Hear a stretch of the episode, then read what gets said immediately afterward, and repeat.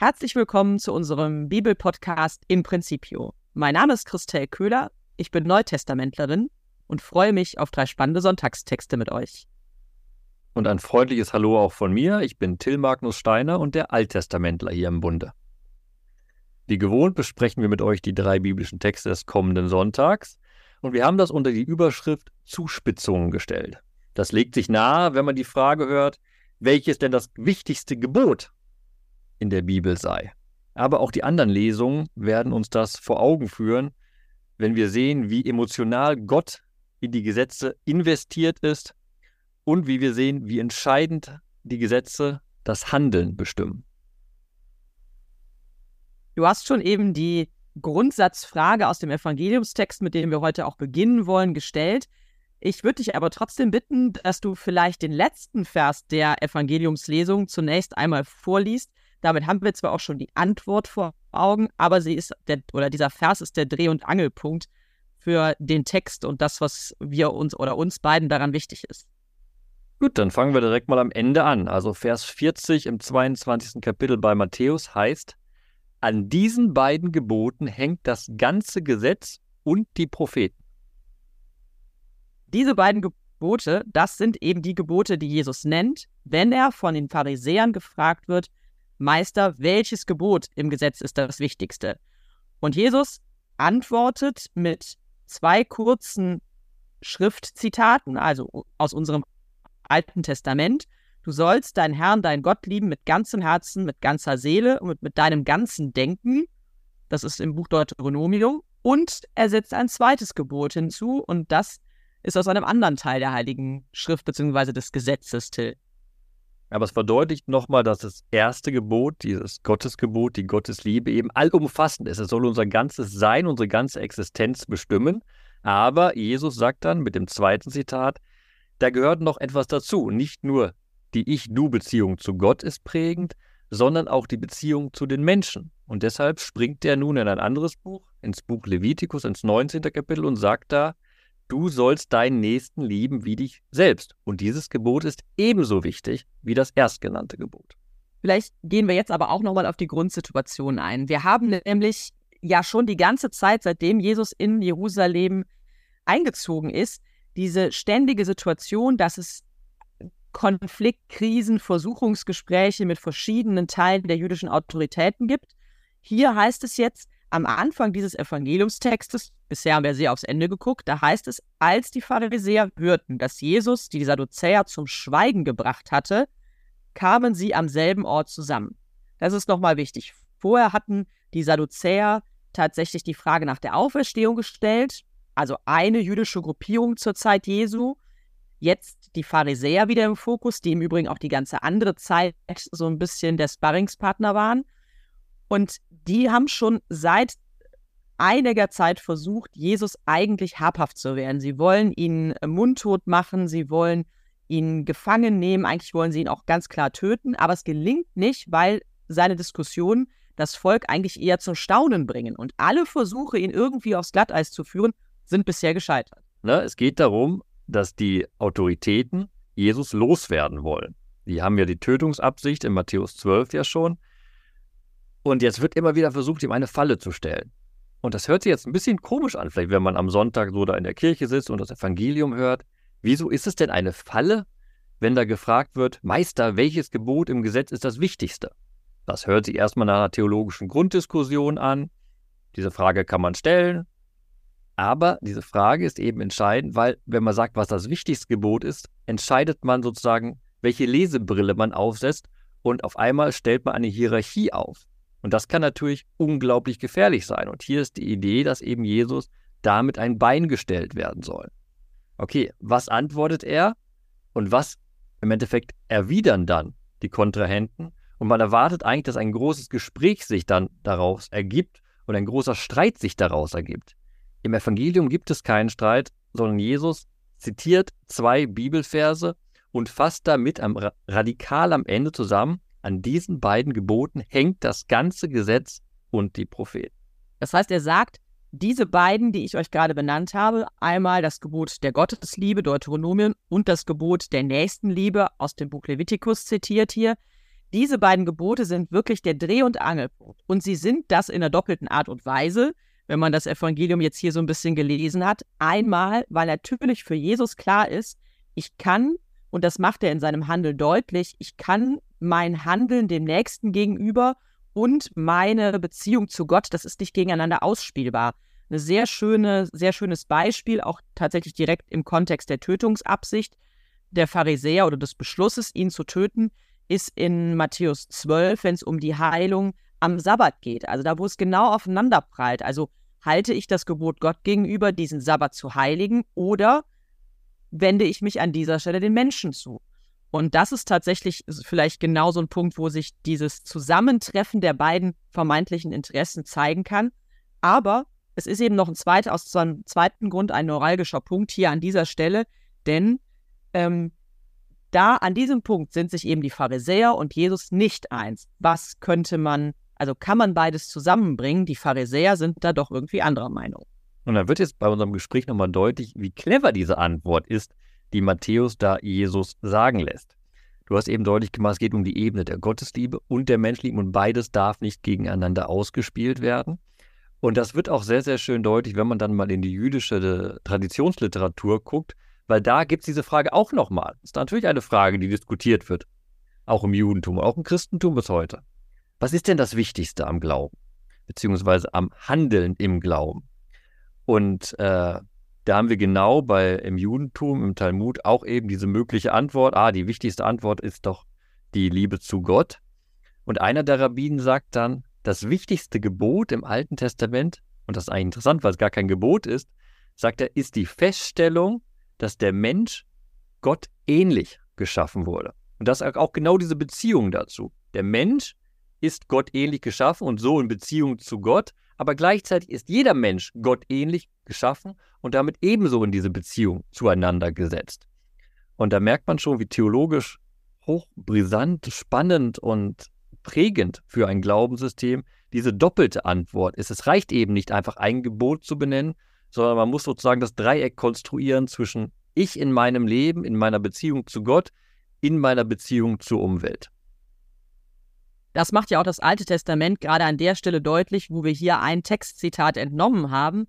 Das Gebot der Nächstenliebe hier aus Levitikus 19 entnommen und Levitikus 19 ist im, steht unter der ja, Überschrift, würdest du es, glaube ich, formulieren, seid heilig, denn ich, euer Gott, bin heilig oder wie ich heilig bin. Das heißt also, die Heiligkeit Gottes ist etwas, was abfärbt auf uns, sowohl in unsere Beziehung mit Gott hinein, als eigentlich auch in unsere Beziehung zum Nächsten hinein. Ist jetzt vielleicht eine etwas ungewöhnliche Übersetzung zu sagen, diese Heiligkeit färbt ab. Man könnte auch sagen, sie ist eine Motivation, sie ist der Ausgangspunkt unseres Handelns und des Handelns jedes Menschen, der sagt, ich gehöre zu diesem Gott. Aber das ist ja genau. Aus unserer Beziehung zu Gott leben wir in unserer Welt. Das ist ja auch das hört sich wieder platt an, aber es ist doch de facto so. Wenn wir uns für unseren Glauben entscheiden, entwächst daraus ein Handeln und wir können nicht anders bestimmte Sachen machen. Damit sind wir direkt im, im, im Endeffekt sind wir damit direkt schon bei der zweiten Lesung, wenn wir mal darüber springen wollen. Da schreibt Paulus an die Thessalonicher und lobt sie als ein großes Vorbild im Glauben. Und ein neuralgischer Punkt in diesem Text ist dann am Sonntag, wenn wir Vers 9 lesen, denn man erzählt sich überall, welche Aufnahme wir bei euch gefunden haben, schreibt Paulus. Und jetzt das, worauf ich hinaus will. Und wie ihr euch von den Götzen zu Gott bekehrt habt, um dem lebendigen und wahren Gott zu dienen und seinen Sohn vom Himmel her zu erwarten. Da ist doch klar, da merken wir auch im damaligen Kontext, eine Glaubensentscheidung ist eine Lebensentscheidung, ist eine Verortung, ist eine Abkehr von etwas, in dem Fall von einer Mehrheitsgesellschaft, hin zu einem Weg des Glaubens, den man fest gehen möchte. Und das heißt, den Rücken zu etwas zuwenden und das Gesicht etwas anderem zuwenden. Das ist eine ganz klare Zuspitzung, die sich aus dieser Gottesliebe und am Ende auch aus der nächsten Liebe ergibt. Denn wenn man erkennt, ich gehe mit diesem Gott und ich stelle diesen Gott, ich erkenne ihn als den einzigen Gott an, er ist der Gott, auf, der, auf den ich mein Leben baue, dann muss ich tatsächlich das zuspitzen und muss radikal mich abkehren. Und das ist das, was Paulus hier im Hinblick auf diese Gemeinde der Thessalonicher sagt, wie ihr euch von den Götzen zu Gott bekehrt habt. Also eigentlich eine 180-Grad-Wendung. Viele Götzen, ein Gott. der dann sich auch noch als der lebendige und wahre Gott erweist oder ihnen erwiesen hat und dieser Gott eben, der seinen Sohn geschickt hat, der jetzt wiederum in seiner Wiederkunft erwartet wird vom Himmel her. Und dann wird im Nachsatz heißt es auch nochmal, oder ist eine Erinnerung dran, an die Auferweckung Jesu von den Toten, beziehungsweise natürlich auch, dass wir damit auch die Hoffnung auf die Auferstehung in uns haben. Aber es ist ein radikaler Turn, den diese Menschen hier gemacht haben, die sich in Thessalonich dazu entschlossen haben, Christen zu werden. Und diese Zuspitzung wird auch vorher im Text nochmal sehr, sehr deutlich. Ihr habt das Wort trotz großer Bedrängnis mit der Freude aufgenommen, die der Heilige Geist gibt. In einer Situation, wo man sagen, wo ich eben gesagt hatte, eine Mehrheitsgesellschaft, von der man sich abwendet, wird der Gemeinde zugesprochen, ihr habt das gemacht, obwohl ihr wusstet, das bringt nicht Vorteile für euch. Das wird auch schwierig sein, aber ihr habt es mit Freude genommen, weil, jetzt haben wir wieder diese Dreiecksbeziehung, ihr vom Heiligen Geist sozusagen mit Freude gefüllt wurdet. Ihr wusstet, ihr macht etwas Schweres, aber ihr wart in eurer Entscheidung nicht alleine. Denn der Heilige Geist war bei euch.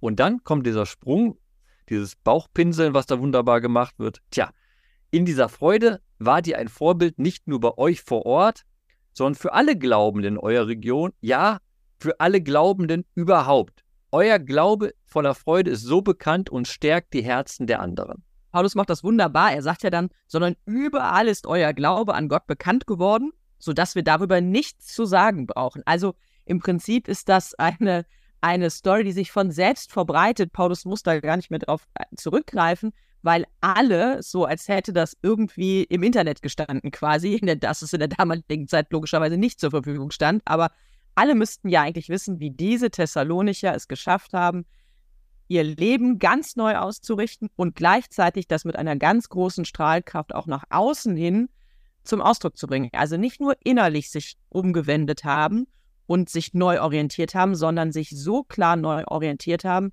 dass nach außen hin es nicht anders geht, als dass es ganz, ganz vielen Menschen, allen Menschen heißt es ja im Prinzip hier, bekannt gemacht wurde. Vielleicht lohnt es sich da mal einen Blick äh, in Briefliteratur reinzuwerfen, weil wir haben natürlich hier den Empfänger, der steht ja sozusagen im Titel des Briefes, die Thessalonicher. Aber es heißt ja auch gleichzeitig, dass Paulus irgendwo war und es geschrieben hat. Und da musst du mich jetzt korrigieren, Christel, wenn mein Wissen da falsch ist, aber er hat den Brief geschrieben, als er in Korinth war, richtig? Mehr oder minder? Ja, ganz genau. In der Gemeinde in Korinth. Und ein bisschen hat es natürlich auch, finde ich zumindest, wenn man das nochmal so in Kontext setzt, einen kleinen äh, Seitenhieb, ähm, weil die Korinther in vielem nicht ganz so vorbildhaft vielleicht sind. Aber gleichzeitig heißt es eben auch für die Empfänger des damaligen Briefes, okay, unser Glaubensleben als Gemeinde ist bis nach Korinth getragen worden und wird dort bekannt als ein Vorbild für Glauben. Und jetzt haben wir sehr abstrakt über diese zweite Lesung schon gesprochen. Wir haben in den Text reingeguckt und wir haben so überlegt, wer Empfänger ist, Adressat ist. Ich glaube, was man aber auch am Sonntag einfach mitbedenken muss, ist diese Radikalität, die wir gerade angesprochen haben und das auf uns selbst gemünzt, dann zu fragen, okay, wo ist denn diese Radikalität, diese Abkehr von etwas und diese Zuwendung zu etwas zu, überhaupt zu sehen? Wir hatten gesagt, das Gesetz führt doch ganz klar dazu, wie es hier heißt, sich von den Götzen zu Gott zu bekehren und den lebendigen und wahren Gott zu dienen. Vielleicht eine Frage, die wir auch schon mit in den Sonntag nehmen können, selbst wenn wir noch nicht bei unseren Versen angelangt sind. Denn wir haben ja noch einen dritten Text, den wir unbedingt reinholen sollten. Wir sind vom Evangelium jetzt erstmal in die zweite Lesung gesprungen. Da geht es vor allen Dingen darum, wie sich diese Form der Gottesliebe dann auch im, im Alltäglichen vielleicht widerspiegelt die Form, wie die Gottesliebe in Zusammenhang gehört mit dem sehr konkreten Handeln am nächsten. Das ist aber auch Teil der ersten Lesung, allerdings durchaus mit einer anderen Punchline. Ja, richtig. Und die Punchline ist heftig. Erstmal, ich weiß, ich gebe es ja auch zu, als Alttestamentler, wenn man immer so Gesetzestexte liest, das ist eben nicht immer die schönste Materie und auch nicht unbedingt das, was man gerade lesen möchte. Und da, da sind wir aber jetzt am Sonntag. Wir sind mitten in einem Gesetzestext. Wir sind in einem Buch, Exodus. Da gibt es ein zweites Buch drin, das heißt Bundesbuch. Da stehen ganz viele Gesetze drin. Und wir hören in den Gesetzen über Fremde, Waisen, Witwen, Arme, die sogenannten Personen misere. Die Leute, die absolut keine Hilfe in der Gesellschaft haben und die auf Gott als Hilfe angewiesen sind. Und die sind vom Gesetz beschützt. Okay, soweit die Sozialethik, wo man sagen kann, ja, das ist wichtig und gut.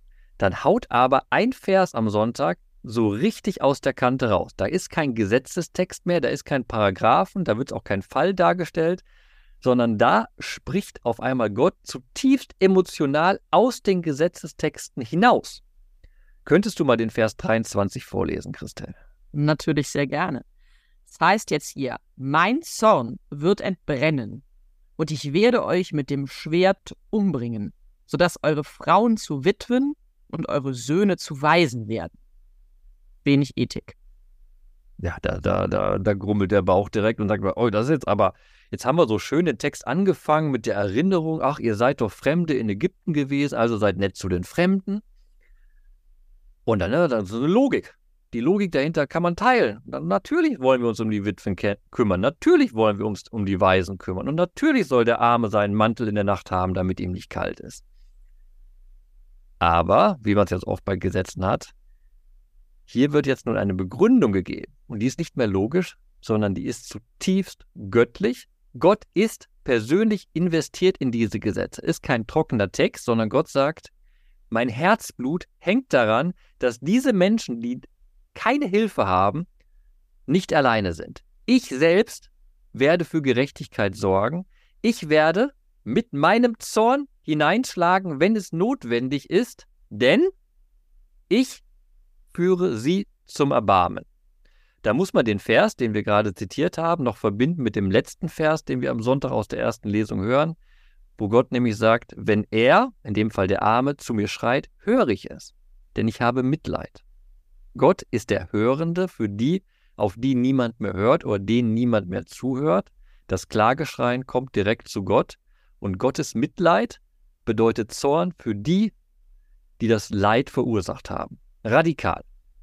Da wird so ein Gesetzestext nicht mehr trocken. Und damit sind wir ja genau eigentlich in der Verbindungslinie zum Evangelium drin. Also die Frage, die da aufgemacht wird, also was ist das höchste Gebot und die mit, damit verbundene Intention zu sagen, man kann gewichten auch eben. Und das, was Jesus dann als Lösung anbietet, es geht eben nicht darum zu gewichten zwischen dem Blick auf Gott und dem Blick auf den Nächsten. Das bringt dieser Text natürlich wunderbar auf die Spitze. Er sagt ganz klar, richtet euren Blick auf den Nächsten. Und dann ist das nicht verhandelbar, weil wenn ihr euren Blick nicht auf den Nächsten richtet und ich deren Klageschrei höre, ja, also wenn quasi zu mir dringt, dass ihr nicht barmherzig handelt, so wie ich barmherzig an euch gehandelt habe, etc., dann zeigt sich darin tatsächlich eure nicht gelebte Liebe auch mir gegenüber und nicht gelebte Liebe, Liebe Gott gegenüber hat eigentlich oft eine sehr klare Konsequenz im Alten Testament, ähm, nämlich Gottes Zorn, Gottes äh, Zerwürfnis, wie auch immer. Das gibt ganz, ganz verschiedene Bilder dafür. Und hier eben sehr klar, mein Zorn wird entbrennen. Wenn Gott Klagegeschrei hört ähm, und so weiter und so fort, dann wird Gott einschreiten, weil diese beiden Dinge nicht auseinander zu dividieren sind. Ich kann nicht Gott lieben oder das sagen auf der einen Seite und dann nicht ganz klar durchdeklinieren, wie ich am nächsten handle. Und da haben wir eben die schöne Verbindung zum Evangelium, was diese in der ersten Lesung ja auch im Endeffekt gesagt wird ich kann nicht an diesen einen Gott glauben. Das wäre das Zitat aus Deuteronomium 6, was wir im Evangelium haben. Du sollst deinen Gott lieben mit dem ganzen Herzen. Wenn das nicht sich auch in der Gottähnlichkeit aller anderen Menschen trifft. Wenn ich nicht alle anderen Menschen als Gott ähnlich behandle und ihnen den Respekt zuteile, den Gott ihnen auch gibt. Und das im Besonderen zugespitzt auf die, die hilflos sind in der Gesellschaft. Das Gebot Gottes hat den großen Anspruch, dass es Leben ermöglicht. Dort, wo das Gebot Gottes aber gebrochen wird, das ist jetzt sehr, sehr deutlich bei dieser Sozialgesetzgebung, die wir hören am Sonntag, wo das Leben nicht ermöglicht wird durch eben einen Bruch des Gesetzes. Da ist der Gott des Lebens, der Gott, der Tod bringt und reinschlägt. Reinschlägt aus seinem eigenen Zorn. Emotional sagt Leute, hier ist Schluss. Es geht nicht an. Lieb deinen Nächsten. Wenn du deinen Nächsten nicht liebst, dann hast du keine Beziehung zu mir. Und keine Beziehung zu Gott bedeutet eben den Tod. So wie, wir haben ja gesagt, diese Folge unter dem Titel Zuspitzung, so wie das Evangelium sehr zuspitzt, wie das mit den Geboten und dem, ja, tatsächlich gegeneinander ausspiegeln oder austarieren ähm, funktioniert, so wie der erste Thessalonicher Brief sehr klar zu einer zugespitzten Entscheidung ähm, aufruft bzw. davon berichtet, so wird hier eben sehr zugespitzt wie Gottes Umgang mit einem Nichtbeachten all dessen ist, was wir quasi in den anderen beiden Texten am Sonntag dann auch hören. Ähm, und Gottes Reaktion ist bis auf die Spitze getrieben. Der Gott der Leben, des Lebens, der dann Tod bringt. Du hast es gerade selbst gesagt. Das ist schon auch eine sehr klare, sehr drastische Botschaft, aber auch eine, die wunderbar aufrüttelt. Also wunderbar im Sinne von, dann muss man es eigentlich doch verstanden haben. Und diesen Aufrüttler möchte ich auch mitnehmen an diesem Sonntag, weil wir haben in der ersten Lesung diesen klasse Vers, den ich auch eben zitiert hatte, wenn er, der Arme, zu mir schreit, höre ich es, denn ich habe Mitleid. Ich schreibe sehr oft in Texten darüber, dass Gott parteiisch ist. Und das wird an dem Text auch sehr, sehr deutlich. Gott ist parteiisch für die, die sonst keine Hilfe haben, die Hilflosen. Nun ist in unserer Gesellschaft natürlich das nicht augenscheinlich da. Wir sehen nicht, dass Gott überall einspringt, wo Hilfe benötigt wird. Und wir wissen auch, dass Gebete kein Wunschkonzert ist. Es gibt diese theologische Debatte, hört Gott, wenn ich ihn bitte. Aber dann hören wir am Sonntag also diesen, diesen Satz, wenn er zu mir schreit, höre ich es, denn ich habe Mitleid. Und dieses Aufrütteln will ich am Sonntag mitnehmen und zu sagen, diesen Satz in eine Klage verwandeln und zu Gott sprechen und sagen, ja, das stimmt, wir selbst helfen denen, die hilflos oft nicht. Aber Gott sei wirklich dieser Gott, der da im Zorn spricht und wirke, wirke wirklich durch deinen Zorn das Erbarmen, damit wir Menschen in der nächsten Liebe aufgerüttelt werden. Vielen Dank. Ähm, ich hatte erst den Vers direkt vor deinem nehmen wollen, springe aber dann doch jetzt nochmal ins Evangelium. Ich kann mich vielleicht nicht gut entscheiden, aber ich nehme jetzt die zweite, den zweiten Gedanken, der mir so sehr, sehr wichtig ist. Der letzte Vers des Evangeliums, damit sind wir eigentlich eingestiegen. An diesen beiden Geboten hängt das ganze Gesetz und die Propheten, Gottes Liebe und Nächstenliebe. Ähm, Jesus macht deutlich, ich kann diese beiden nicht gegeneinander ausspielen. Ähm, das bedeutet aber auch, dass es tatsächlich ähm, bedeutet, sich für beide positiv zu entscheiden. Und diesen Gedanken würde ich gerne nochmal mitnehmen in die Woche und auch mitgeben in die Woche. Nicht gegeneinander ausspielen bedeutet, beide sind der Fokus. Und ich kann nicht dadurch ausweichen, das ist hier im Text nicht so, aber es ist vielleicht eine Möglichkeit, die wir manchmal auch suchen, wenn ich nicht genau weiß, ja, also genau, geht es jetzt um den Nächsten oder geht es um Gott, dass ich mich vielleicht als Ausweg für mich selbst entscheide. Ja, also wen muss ich denn mehr lieben? Ähm, wem lasse ich denn meine Aufmerksamkeit zukommen? Und wenn ich, ähm, wenn ich nicht so genau weiß, wie ich es machen soll, dass ich tatsächlich mich auf mich selber fokussiere. Und diese Option, die ist hier eben auch nicht drin gegeben, sondern es geht nicht nur darum, Nächstenliebe und Gottesliebe irgendwie nicht gegenüberzustellen, sondern es bedeutet, das ist an diesen Geboten hängt alles, könnte man formulieren, wenn man Gesetze und Propheten hier ersetzen will. Darum geht es. Und es gibt auch nicht die dritte Option, tatsächlich zu sagen, okay, dann geht es halt erstmal um die Selbstliebe und von da aus gucke ich weiter, wenn ich nicht so genau weiß, sondern ganz klar, Gott und mein Handeln am nächsten, das hängt zusammen. Und du hast immer so schön vom Dreieck gesprochen heute, des Beziehung, der Beziehung zwischen mir, Gott und dem Nächsten. Ich würde jetzt sagen, und wenn dieses Dreieck so funktioniert, dass meine Ausrichtung auf Gott und den Nächsten da ist, dann bin ich tatsächlich auch positiv in diesem Dreieck drin. Und das hilft tatsächlich auch, dass ich damit etwas für mich selber tue, selbst wenn die Ausrichtung eben klar auf Nächsten und Gott hingerichtet ist. Danke für deinen Vers und deine Gedanken. Und nun sind wir gespannt, welcher Vers für euch aus diesen drei biblischen Texten wichtig ist, welche Gedanken ihr dazu habt. Ihr könnt einfach in den Show Notes nachgucken, da ist der Link rüber zu Facebook. Da haben wir diese Podcast-Folge geteilt und sammeln darunter eure Verse und eure Gedanken zu diesen Versen und freuen uns darauf, das bis zum kommenden Sonntag lesen zu können. Bis dahin wünschen wir euch viel Freude beim Bibelentdecken.